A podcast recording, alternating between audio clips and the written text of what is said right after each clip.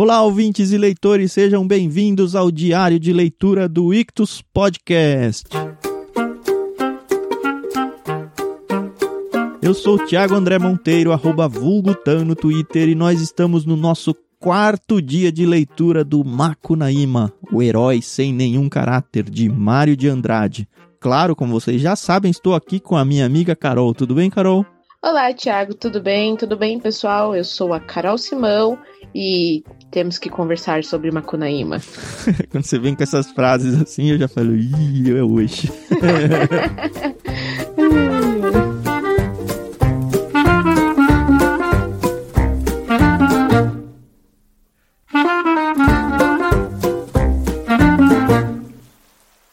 Hoje são dois capítulos bem díspares, né, entre eles. Sim, O primeiro é Vei. Você leu como Vei ou Véi?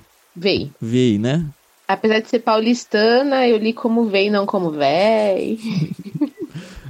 É Vei a Sol. Porque todos os personagens da natureza nesse livro parece que são personificados. Personificados, né? Isso. Bom, então já vamos começar? Vamos lá. A última, o Macunaíma tinha feito um trabalho contra o gigante Piaimã. É isso, né? Exatamente. Ele foi lá para o Rio de Janeiro, né? E acabou participando aí de uma sessão muito, muito, muito bizarra. Uhum. e machucou lá o Piaimã, né, o gigante Venceslau. Mas apesar de que agora nesses próximos dois capítulos a gente não, não tem muitas notícias do que aconteceu com o Venceslau Pietro Pietra, né? É, o que eu achei interessante no livro é que os capítulos eles são bem destacados um dos outros. Eles têm dentro de si uma sequência de história até, mas Aham. entre um capítulo e outro, parece que o corte é muito forte. Por exemplo, o Macunaíma tá sozinho aqui nos dois capítulos. Sim. E cadê os irmãos? A gente já tinha perdido a Iriki pelo caminho.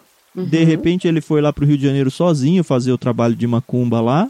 Agora ele Uhum. voltou, tá tentando voltar, né? É, isso. Mas ele tá sozinho de novo e sei lá dos irmãos. Provavelmente vai aparecer lá na frente. Mas nesse sentido É, assim não é muito contínuo assim. Até bom, porque a gente não cansa, né? É. Sei lá. Bom, o Macunaíma, ele tá, como a gente viu, no Rio de Janeiro, né? E aí, o, logo no início do capítulo 8, ele topa com uma árvore, né? A árvore Volomã. Eu fui pesquisar o que significava Volomã e eu não, não encontrei nenhuma referência. É, eu, ou eu pesquisei e não achei, ou eu não pesquisei. Eu pesquisei o que, que é pitiguari, que eu não o que é sabia. Pitiguari? Pitiguari é um passarinho, é um tipo de pássaro. Aí, ok. Ah, tá. Tinha um passarinho na árvore. Leia assim que funciona. Isso. E como a gente já tinha visto que o Macunaíma era o imperador por ter tido um relacionamento com a Si lá no passado, então ele meio que se sente no direito de pedir as coisas, né, pra natureza. E aí essa volomã parece aquela árvore na entrada da casa do gigante, né? Que tem de tudo É. na árvore. Exato. E aí ele fala, "Ah, eu quero uma fruta. Só que a, a- o pau, né, a árvore não quis dar, e aí isso já deixou o herói bem zangado, né? E ele fala, não, não. Aí ele fala que um- umas palavras, boioiô, boioiô, kizama, kizu, É, eu acho que é um feitiço, sei lá. Eu peguei nisso também. E aí, óbvio que todas as frutas da árvore caíram, ele se regalou, né? Comeu bem. E a árvore ficou com ódio danado dele, né? Catou ele pelos pés, jogou ele pra além da Baía da Guanabara, numa ilhota deserta. Aí, até aí eu já falei, nossa, que louco isso. Mas aí, a sequência é mais impressionante ainda, né? Não, Macunaíma pendia tanto de fadiga que pegou no sono durante o pulo, caiu dormindo. E lembrei muito da Alice, né? Que quando a Alice tá caindo no buraco, É mesmo, ela cai por tanto tempo, tanto tempo que ela até dorme. é verdade. As Tem um filme aí, do né? Viagem ao Centro da Terra lá com o Brandon Fraser. Que quando eles Sim, caem, é eles ficam. verdade. Ah! E tipo, cai, cai, cai, cai. Aí chega uma hora que tá todo mundo quieto. Aí eles falam, a gente ainda tá caindo! Ah! É. ai, ai, ai. E aí a gente percebe que ele acaba indo para uma ilha. De início eu até achei que fosse Niterói, que Niterói é uma ilha, mas não, é uma ilha bem pequenininha. E ele até procura tesouros nessa ilha, né, Pra saber se tinha alguma coisa dos holandeses escondido, mas não tinha. Uhum. E aí acontece que tem um urubu nessa ilha que fica fazendo cocô no Macunaíma, né? E aí ele fica todo sujo, fedido, e ele continua no mesmo lugar. Diz que o lugar era Uhum. muito. A pedra era muito pequena, né? E aí não dava para fugir, e aí, enfim, ele até dorme lá e vai ficando todo sujo. Exato. E aí é nessa situação que a gente vê que nasceu uma expressão que até hoje toda mãe usa com os filhos, né? Que é a Kaiuanogi, que é uma estrela da manhã, passou pelo Macunaíma, né? E ele pediu para ela para que ela o levasse para o céu, né? E aí quando ela chegou perto do Macunaíma, ela percebeu que ele fedia muito, né?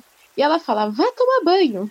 O que me fez pensar, caramba, ele tá numa ilha, ele está rodeado de água, o que o impede de tomar um banhinho, né?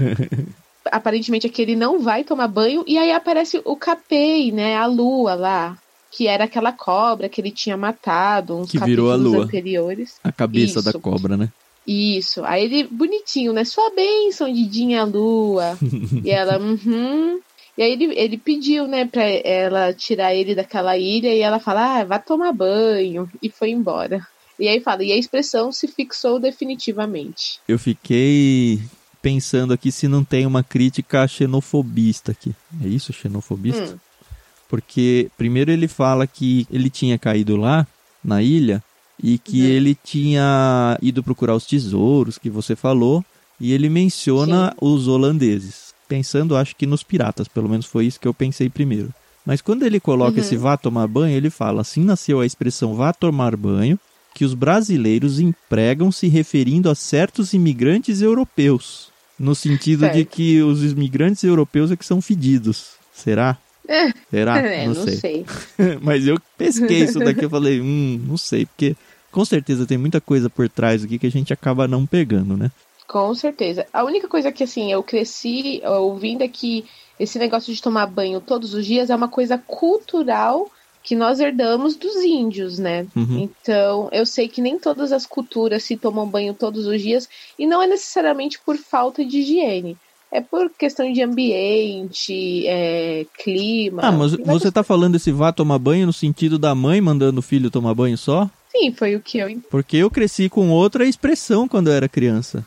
Ah, vai tomar banho. Esse ah, sentido. Ah, entendi. Eu não sei. Entendi. Eu li pensando isso. Tipo, não me enche o saco aqui. Agora. É, não sei, pode ser. E né? cabe também aqui, porque é alguém, cabe, é alguém que incomoda vindo uhum. falar alguma coisa, você fala, ah, vai tomar banho. É verdade. E, e, essa ideia xenofóbica que eu pensei era nisso. Eram estrangeiros vindo uhum. encher o saco. Entendi. Pode ser, pode ser. Aí, coisinhas pra gente anotar, pra quem entende de literatura quiser falar pra gente lá no grupo, né? Essa é a hora. Isso. Aliás, falar em grupo, pode ser que você esteja ouvindo isso no podcast. A gente está lendo esse livro no grupo do Telegram. A gente costuma ler no Telegram, então lá é uma oportunidade boa para você discutir esse livro enquanto a gente está lendo. Então, se você quer acompanhar as leituras com a gente, sempre vai lá no Telegram. É um canal que a gente tem lá, com espaço para as pessoas fazerem os comentários delas também. Basta ter o aplicativo Telegram instalado e acessar t.me barra Pronto, pode fechar o pop-up de propaganda. Bom, o Macunaíma, ele tá nessa ilha e ele tá com muito frio. Acredito que ele tenha se limpado, né, tomado um banho, enfim. E ele tava com muito frio e ele tava tremendo, e aí ele pede pra Capei, né, ai, é, me esquenta aqui, e aí ela fala, não, pede pra Vei, que é o sol. Peça no vizinho. É, e eu, eu consegui imaginar a cena, um barquinho com o sol sentado. Na verdade, eu pensei numa mulher e depois realmente a gente vê que é uma mulher remando ali, trazendo o sol. Achei bem legal. Uhum. E a gente vê que vê que é a Sol tá vindo e tá suada, tá, tá puxando o sol, enfim. E ela já olha para uma Kunaíma e já fica, hum, mas ele tá sujo aqui ainda, Carol. Tanto que ele, ele fala. Tá sujo, ele né? tem as três. É, o Sol tem as três filhas e manda uhum. elas limparem o herói. Ah, é verdade. Catarem os carrapatos e examinarem se as unhas dele estavam limpas. e o Sol gosta do Macunaíma porque quando ele tava lá no Amazonas, ele sempre dava bolo de aipim, né? É bizarro isso. Oferecia, né? Não é que ele oferecia, ele fazia bolo e punha para secar no sol. e aí, se secar aí, no ó. sol, é o sol pegando aí o néctar do bolo de aipim uhum. e o sol quer que o Macunaíma se torne genro dela. Então, ela tem três filhas e as três filhas se interessam pelo Macunaíma, mas aparentemente não acontece nada além de cafunés e carinhos. Uhum. Uma delas até faz ele dormir, né? Fica embalando ele ali, bem legal tal. Ah, eu achei engraçado que o Macunaíma quer um, um pouco de sol, né? Que ele tá com frio, né? É. E ela fala, não, não vou te dar. E aí as filhas dela agarram ela, ele faz cosquinha na barriga dela, e aí sai, é, é, sai o sol. Sei lá o que, pelas costas dela, né? Um fogaréu. Foi ele que fez as cosquinhas? Eu entendi o Aqui, ó, contrário. Macunaíma dando muitos munhecaços na barriga da bruaca, saiu que saiu um fogaréu e todos se aquentaram. Ah, eu li esse munhecaço como um- quase uns socos aqui. Será que foi só um carinho? Agora eu não sei. Munheca pra mim é o punho, né? E a pessoa foi, sei lá, não sei. É, não duvido. E aí, depois que tem o calorão ali, ele, ele fica deitado na jangada, né? E aí ele olha pra tudo e fala: ai, que preguiça. vida mansa, vida boa. Exato. Ele até é, canta, né, uma, uma musiquinha, né? Quando eu morrer, não me chores, deixa a vida sem saudade. Mandu sarará, tive por pai o desterro, por mãe a infelicidade. Mandu sarará. E aí tem aqui o versinho, muito bonitinho até, achei. Uhum. Quer dizer, bonitinho, né? É folclórico. É, ele tava lá na vida boa, ele pegou a jangada da própria sol, né? Era bom, o corpo dele relumeava do ouro cinzando, nos cristalzinhos do sal, e por causa do cheiro da maresia, por causa do remo pachorrento de vei, vei é, sol- é a sol, né? A gente tá falando o sol, mas É. é, a de vei, e com a barriga assim mexe, mexendo, com cosquinhas de mulher. Ah, Macunaíma gozou do nosso gozo. Ah, bem Macunaíma essa cena, eu achei. Com a boca rindo Sim. num riso moleque safado de boa vida, o herói gostou, gostou e adormeceu. E aí a jangada vai pro Rio de Janeiro. Isso. Que ele tá tentando voltar de onde a árvore jogou ele, né? Exato. Então, pelo visto, ele não saiu daquela região ali, né? E aí ele chega perto de um cerradão muito comprido, né? Aí tem o pau-brasil, tem alguns palácios de cor nos dois lados.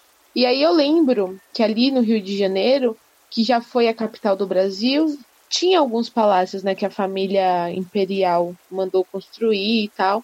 E subindo o Corcovado para a gente visitar o Cristo, tem até a mesa do imperador, que foi onde Dom Pedro II, se eu não me engano, foi um dos dois Dom Pedros.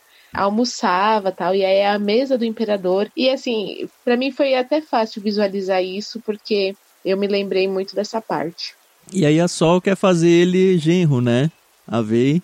E aí fala, ó, carece de você casar com uma das minhas filhas. O dote que te dou pra ti é Europa, França e Bahia.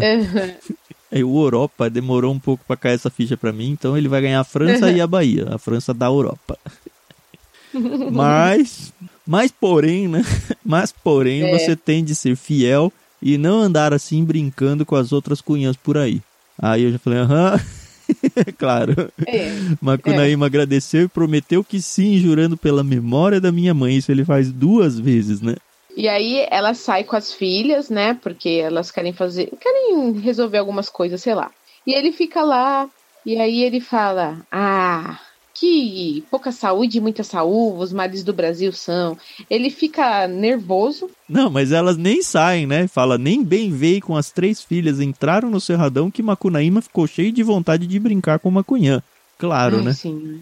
Bom, e aí, obviamente, que ele começa a, a cantar as mulheres que estão passando, nenhuma corresponde, até que finalmente uma portuguesa Uhum. E eu demorei pra entender. Eu só descobri que era uma portuguesa quando realmente apareceu a palavra portuguesa.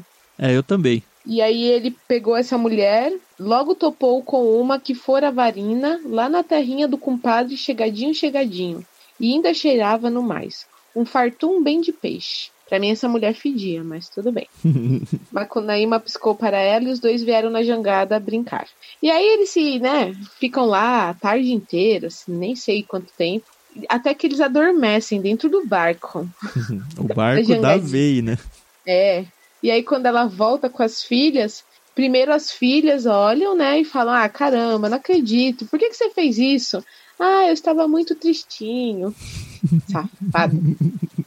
Aí elas chamam a Vei, que é a mãe delas, né?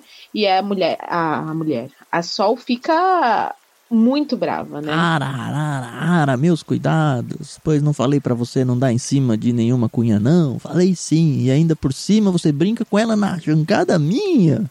E agora estão se rindo um pro outro. Estava muito tristinho, Macunaíma repetiu. Pois é. E ela fala: ah, se você tivesse obedecido, você casava com uma das minhas filhas e havia de ser sempre moço e bonitão. Agora você fica pouco tempo moço, tal quamente os outros homens, e depois vai ficando mocetudo e sem graça nenhuma. Isso que ele já perdeu a França e a Bahia, né? Olha só é. o que o sexo faz na cabeça de um homem, né? Não é? Ah, se eu soubesse, a ela. O se eu soubesse é santo que nunca valeu para ninguém, meus cuidados. Você é o que é, mas é muito safadinho. Isso sim, não te dou mais nenhuma das minhas três filhas, não. E aí ele fala, ah, eu também nem queria. e aí ele vai embora, né? Aí ele vai embora e é legal que ele dá uma cutucada no Rio de Janeiro, né? Essa parte eu gostei. Ó, o pessoal do Rio aí não fiquem bravos comigo, não, tá? Eu também não gosto de São Paulo. Eu só quero voltar pro é. interior. Ai, ai. Aí veio, acordou os dois, fez presente de pedra vató para Macunaíma. E a pedra vató dá fogo quando a gente quer. E aí, então ele ganhou esse presente e ficou sem casar com as filhas da Sol. Macunaíma uhum. ainda passou esse dia brincando com a varina pela cidade. Foi quando de noite eles estavam dormindo num banco do Flamengo quando chegou uma assombração medonha. Era Mianique Teibe, que vinha para engolir o herói. E aí tem uma micro perseguição aqui. E aí termina uhum. aqui então. Mianike Teibe comeu a varina, que é a mulher lá, e se foi. No outro dia, Macunaíma não achou mais graça na capital da república. Trocou a pedra Vató, outro presente lá que ele tinha ganho, por um retrato no jornal e voltou para a Taba do Igarapé Tietê. Bom, esse é o capítulo 8 e foi bacana. É, ele bem cara do livro do Macunaíma, né? É. Cheio de coisas fantásticas, cheio da uhum. personalidade do Macunaíma. E a gente muda pro capítulo 9, que é totalmente diferente de tudo, né? Carta para Icamiabas. Eu comecei a ler esse capítulo e eu, que? Ah, eu até fui no final do capítulo para ver. Eu falei, bom, é uma missiva e uma missiva é uma carta, até aí tudo bem. E eu falei, deixa eu ver quem que tá assinando essa carta. Aí a mania da Carol de ir pro fim das coisas. É, gente, paciência. Eu fui no final do capítulo 9 e tava lá, Makunaíma Imperator. E eu, meu Deus, aí comecei de novo o capítulo para tentar entender. Gente, o Makunaíma, e isso é, são as minhas impressões, tá bom? Na minha impressão, ele não tem estudo, no sentido de aprender a ler ou escrever ele fala errado, porque afinal de contas ele é esse português é, não formal, né? O português que a gente usa no dia a dia. E ele tá longe da cultura dele. Beleza. Aí me começa. As muito queridas subditas nossas. Subditos. Eu acho que é um português quase de Portugal aqui, bem arcaico. Então, 30 de maio de 1926, São Paulo. Senhoras, e aí ele me começa com um português aqui que eu falei, gente, isso aqui não é ao mesmo tempo que é uma Kunaíma, ou pelo menos você percebe que é uma pessoa que é diferente. que eu não, não, não quero. Não quero usar as palavras certas ao falar disso. Mas você percebe que, caramba, o cara engoliu um dicionário. E aí eu lembrei de uma coisa. Que quando ele falou que ele queria ser colecionador, que ele ia colecionar palavras latim, sei lá o que, papapi, papapá. Palavras feias, né? É. E aí ele começa aqui com umas, umas coisas, currículo vitae e não sei o que, o quiloçá. E eu falei, nossa, mano, isso No tá meio da carta louco. tem até umas partes que ele fica filosofando sobre a formação da palavra, de tal palavra lá que ele fala e assim se escreve num lugar e nesse outro lugar se escreve desse outro jeito. Ele vira um grande erudito aqui. Mas eu acho que isso aqui, Carol, me explicou é. pelo menos lá no final dessa carta. Acho que o jeito que a gente vai apresentar essa, esse capítulo é bem diferente demais, não precisa ser linearzinho assim. Eu uhum. acho que foi uma crítica até. Porque lá pro final da hum. carta ele fala pra. Ele tá falando com as Amazonas lá, as mulheres do. Isso. lá da terra dele, né? Ele diz: Ora, sabeis que a sua riqueza de expressão intelectual é tão prodigiosa, a sua é do pessoal de São Paulo, lá onde ele está, né? Ele está dando notícias de isso. São Paulo. É tão prodigiosa que falam numa língua e escrevem noutra. e aí mais adiante ele fala: nas conversas utilizam-se os paulistanos de um linguajar bárbaro e multifário, crasso de feição e impuro na vernaculidade, mas que não deixa de ter o seu sabor e força nas apóstrofes e também nas vozes do brincar. Ou seja, uhum. a linguagem do dia a dia é aquela linguagem safada que a gente sabe do Macunaíma mesmo. Sim, sim. Logo que tomam a pena para escrever, né?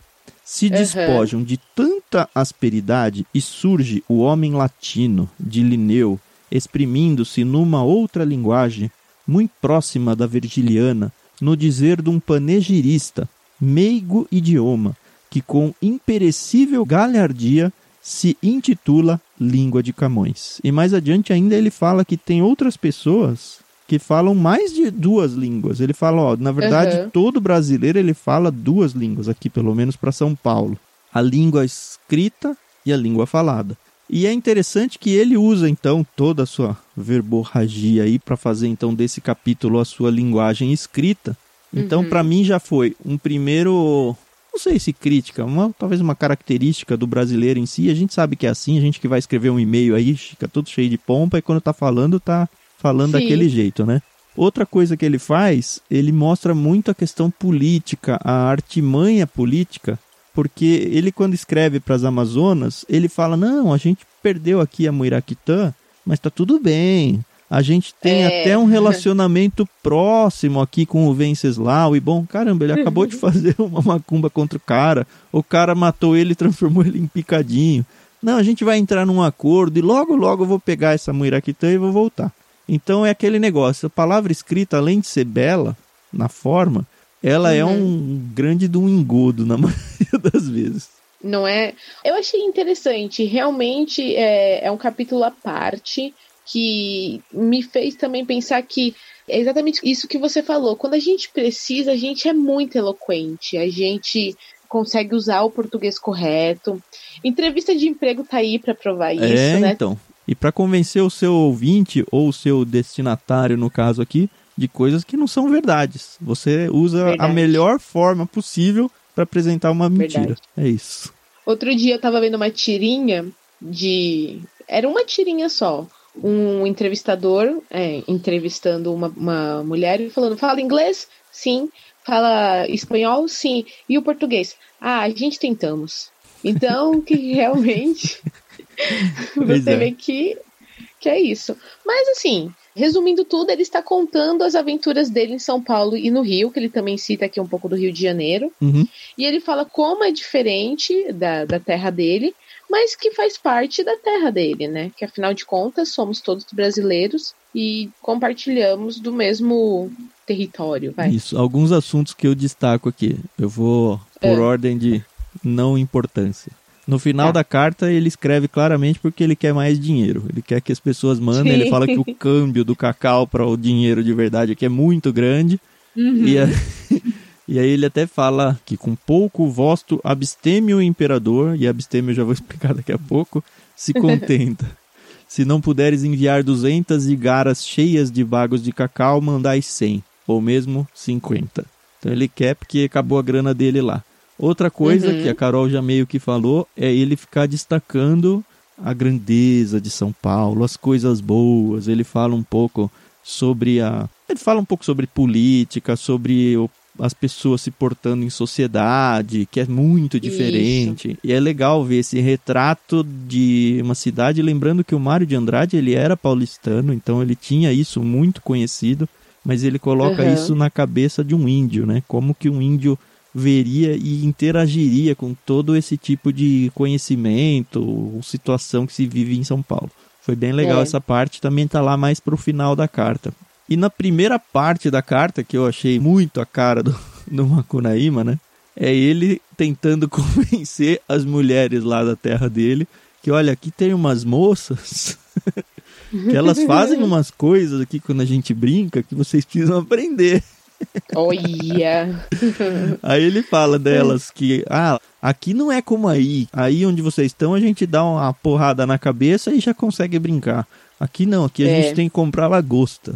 E aí ele fala que a lagosta é um monstro marinho e tudo, descreve a lagosta, mas que lagosta é muito cara.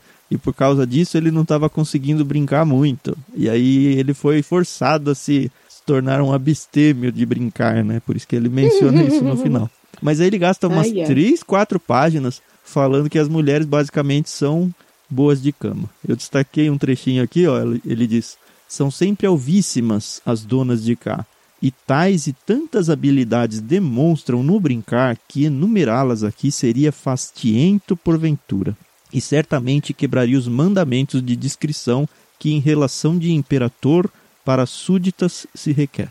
Que beldades, que elegância, que cachê, que degagê flamífero, ignívomo, devorador, só pensamos nelas, muito embora não nos descuidemos relapso da nossa Muiraquitã, que é a pedrinha que ele perdeu. Que é a razão dele estar ali, né? Uhum. Muito estimaríamos que compartilhasseis da nossa desconfiança, senhoras amazonas, e que convidasseis também algumas dessas damas para demorarem nas vossas terras e império nosso, porque aprendais com elas um moderno e mais rendoso gênero de vida que muito fará voltar os tesouros do vosso imperador.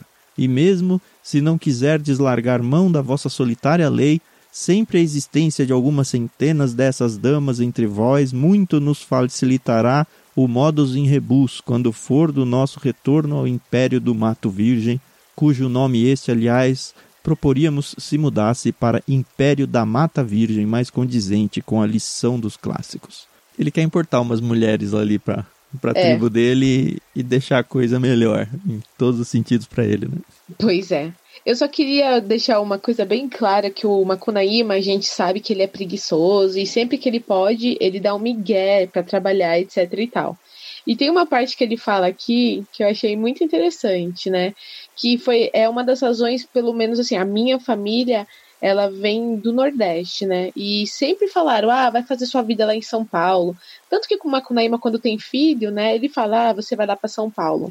E aí tem uma parte aqui que ele fala exatamente isso, né?